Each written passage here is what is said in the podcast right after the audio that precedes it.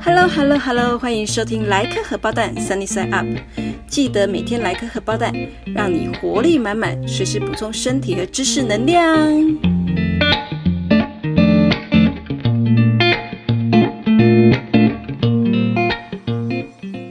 好的，我们的莱克荷包蛋呢，实在超级久没有录。还记得最后一集是去年的十一月，所以这已经是真的间隔的 N 久的时间在录的第第一集。然后呢，我们今天旁边有一位大医院小医师。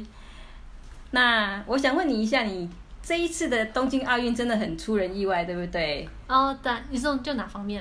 就是就呃疫情后，尤其是台湾又经历了一次那个什么 Level Three 的 Lockdown，嗯嗯嗯这第三级警戒以后，大家突然间。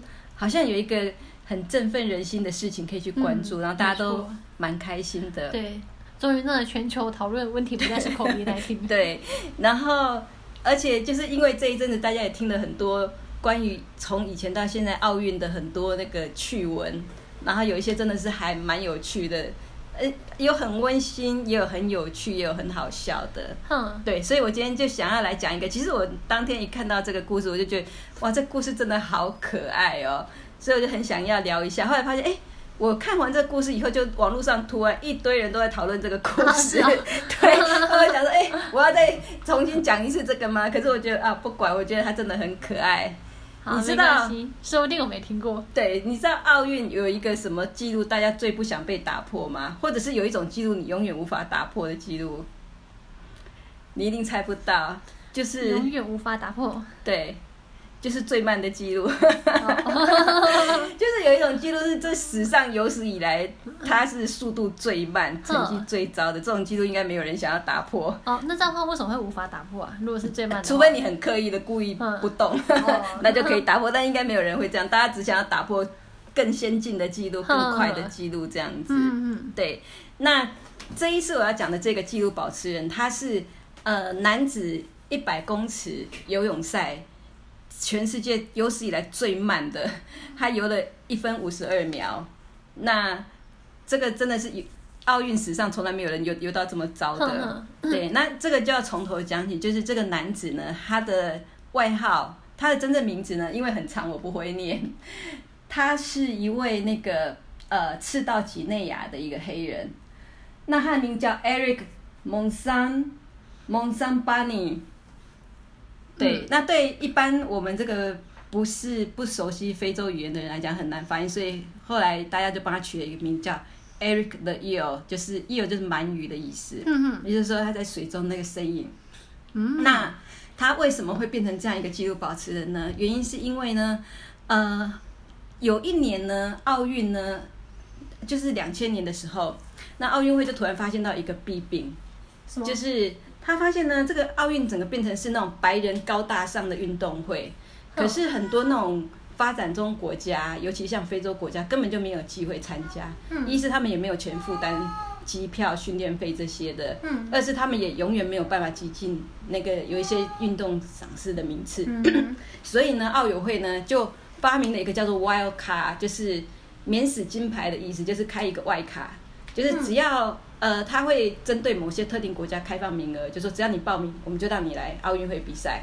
不管你之前成绩怎样，反正我们也不测，我们也不管。我我的目的就是要让这些呃开放中国家，他们也有机会来这里，不要永远就是那几个白人在那边跳啊跑。所以他们如果要参加奥运的话，是有要达到一定的对对对，是有规定的废话。废话，不然你怎么可能会前进到奥委会奥奥运场去？当然啦，我一直以为是咱国家推你。Oh my god！不是啦，就是你一定要先前就已经经过了一些资格赛的证明，然后你才可以报得上。然后当然国家也会推举你去，然后你才能够到奥运场上去。就是一展长才这样子，那所以就是很多国家从来都不曾去过嘛，所以奥委会才会想到说，哦，我要给一个机会，我要给一个 wild card。所以呢，就是有一个年轻人呢，他当年其实才高中毕业，好像是八九岁的时候，那他是在他的国家是叫做呃，赤道几内亚在中非的一个国家，其实我也是第一次听说这个国家。它全球人口只有一百多万人的，一百三十几万人，这很少，非常非常少，非常小的一个国家。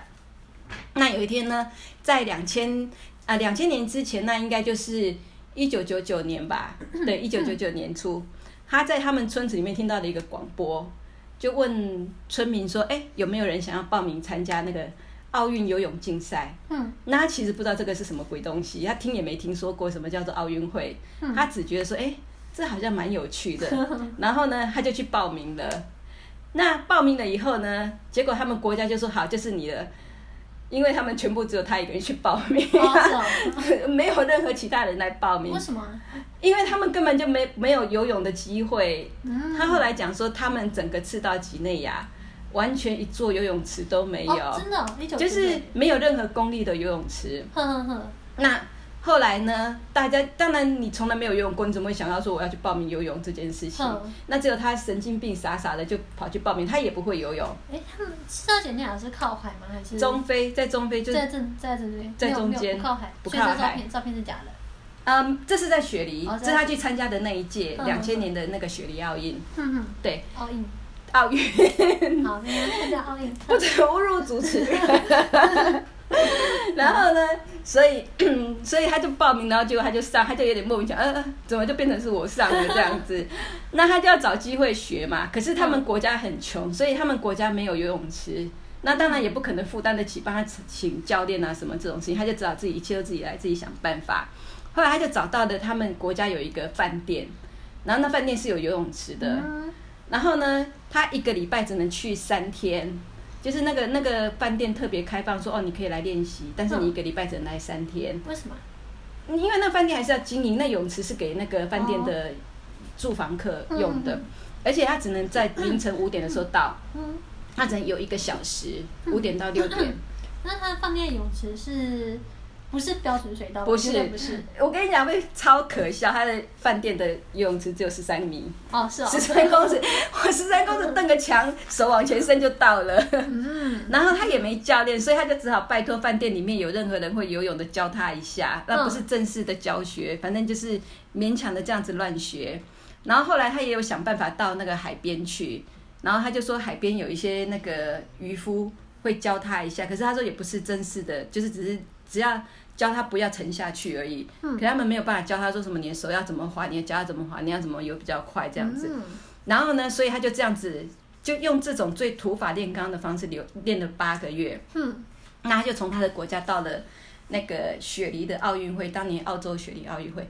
那他从来没有坐过飞机。嗯，他说第一趟他们国家送他到。雪梨的时候，他坐了三天的飞机才到，然后一到了那个雪梨的时候，他整个就是那种 culture shock，你知道就是看到那个机场，看到机场里面所有的人，看到所有的设施，他每一样东西他通通都哇哇这样子。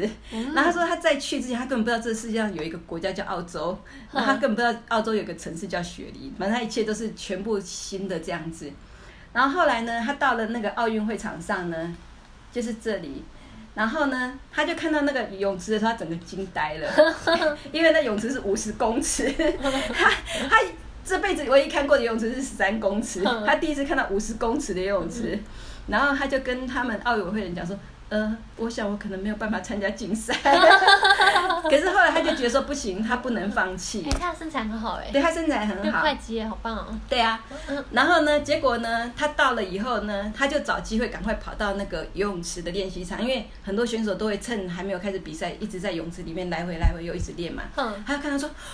原来游游游游泳是这样子游的，他就整个吓到，而且更糟的是，他国家把他报错了，因为他本来以为他比的是五十公尺，结果他们国家把他报成一百公尺，也就是他游到对岸以后还要再游回来，然后呢，他就整个很害怕，他就开始问在那个练习的选手，各国选手，他就逢人就问说，哎，你可以教我怎么游？然后就说很多人就不理他。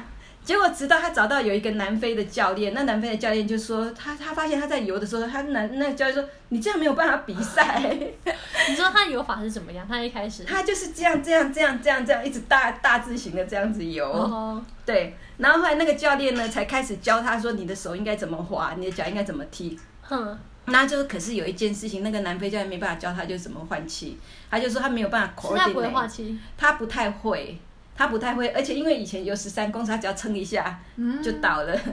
然后所以呢，那个教练最后就说：“呃，换气你自己想办法。”所以呢，后来呢，他就参加了那个男子预赛。因为一开始在进入决赛，不是会有几强几强这样一路比比比，比到最后可能只剩下几个人，少数几个人开始争夺冠亚冠冠军亚军巨星这样子。那他就参加第一组的，就是。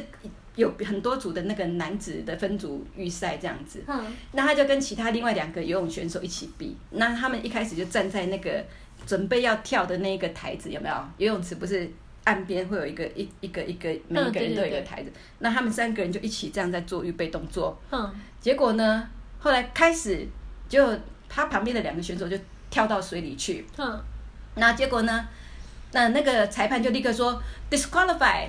然后就叫那两个人回游回来上岸这样子。嗯。原来是那两个人呢，在还没有真正鸣笛之前，就跳。他们太心急就跳下去了。嗯然后他们一跳下去，就就丧失了那个比赛资格。真的。对对对，因为你这是违规啊。对。你是违规，所以他们那个裁判当场就立刻叫他们说游回来上来这样子。然后只有他一个人就傻傻的站在那里。然后他就说他当下以为是他自己 disqualify。他想说，哎，他们两个同时都跳下去，只有他一个没跳，一定是他丧失资格。所以他想说，啊，糟糕了，那个我我被 我被淘汰了。结果那个裁判过去跟他讲，没有，只剩下你。那他想说。惨了，只剩下我一个人。他就说他这样压力更大，因为就说道所有的摄影机都对准他一个人。那他本来一直很想放，他觉得他很紧张，很紧张，很紧张。他说紧张到没办法跟人家讲话，然后紧张到全身发抖。然后他在为什么为什么他在讲话？他不是他有为什么他在讲？他没在讲话，他他只是嘴巴开开，他没在讲话。然后呢，他就讲说不行，他就说我的国家。我的人民，还有我的妈妈、我的妹妹都在看我，我一定，我一定不能就是临阵脱逃，我一定要想办法游这样子。然后呢，结果呢，他就只好鸣笛以后就跳下去开始游游游。那他第一趟呢，就是游得蛮快，他就说他想尽办法奋进，就是用尽全身的力气，一直游，一直游，就游到对岸五十公尺。那蛮厉害的。对他还蛮厉害，而且他还会那个做 free turn 哦，这个我还不会。碰到岸边，它可以整个回转，然后再游回来。哦，蛮厉害的。就他游回来三公尺的，有办法练习这个？我不知道哎，他真的很神速哎，他很厉害。他就靠自己，那就往回游的时候呢，他就开始没力气了。然后，而且他换气又换的不是很顺，所以呢，他后来。往回岸游五十公尺的时候，他游到一半就开始脚踢不太动了，他越来越没力气了。然后呢，换气换的不顺，他差点在游泳池中就溺毙。然后他就说：“可是岸上所有的人就被他的精神给鼓舞，所有的观众全部都在看台上帮他加油打气，加油加油加油加油这样子。所以他还是奋力的，虽然觉得说自己真的游不动了，真的就快要淹死了，可是还是想尽办法，一直就是。”终于游到岸边了，然后游到岸边，他只有一个想法说：“好累哦，我要回去了。”对，然后所以呢，他就一一晚上岸以后，他也没跟任何人讲话，就立刻跑回选手村开始睡觉。然后他睡了四个小时，醒过来以后发现选手村外面全部满满架满了所有摄影机，大家都在等他出来。为什么？因为他太厉害，他太传神了，就是说。大家就开始讲，就说这个人是谁？他怎么会这样子做？他怎么游这么慢？你怎么游这么慢还来比赛这样子？然 后就发现，哎，这个故事很传奇，所以所有的外媒全部都在选手村外面等他一个人出来。然后后来发现说，哦，我变成名人。他就说什么所有的荧幕都是他，然后到处都在宣传他的故事，然后所有 CNN、BBC 什么全部都在讲他这样子。然后后来回到选手村，他就说，哦，好多观众讲就夹道欢迎，然后还要他签名什么什么的。然后结果就因为这样，他就变成名人，然后他故事就激励了非常非常多的人。对，然后就蛮好笑的。那因为他呢，就破了两项纪录。哼，第一项就是史上有史以来游最慢的游泳选手。嗯，然后第二项就是从此以后呢。呃，奥运的游泳赛是有设救生员的，啊 是，因为因为那些选手都那么会游，谁会需要救生员？可是因为他差点溺毙，所以奥委会后来就规定说不准撤掉救生员，旁边一定要有救生员在看着。那个游泳池应该不深吧？应该蛮深的哦，可是它很高，很深。对啊，因为什哦，它很高，所以它其实后来站起来的时候，那个水直到它这边的。对啊，对啊，所以可是如果他们那个比赛是脚触地就。就输了，对，不行，不能站，中间是不能站起来的。哦，对，所以后来我就看到蛮多人下面留言就说啊，这故事实在太可爱了，真的是很励志。是啊。然后还有人讲说什么哦，你不要以为游一百公尺一分五十二秒很简单，其实不容易哦。嗯。对，那这个人他回去他的国家以后，他就立志要推动那个他们国家的那个游泳竞赛。哼。所以后来他们国家。有五十公尺的游泳池了哦，真的对，然后他变成他们国家第一位那个游泳教练，然后开始训练他们国家的年轻人。他变游泳，现在他是换后来学，然后他后来有继续出去比赛，然后他有在国他们国家推动游泳教练，对，所以。这个故事真的是嗯很有趣，我觉得应该让大家知道。嗯，对。因为我看一下他那个一百公尺，所以一般大家都是在一分钟之内游完嘛。对，所以我就说他的记录是没人可以打破的。哦，也没有人想要打破这种记录。对，我看你刚才说一分五十二秒嘛。对，一分五十二秒，它是有史以来最慢的。一分五十二秒，看奥运里面好像是大概是两百公尺的。对的记录。对，好啦，所以我们今天的莱克包单就到这里结束了。希望大家有喜欢的话，可以留言跟我们分享哦。OK，拜拜。拜拜。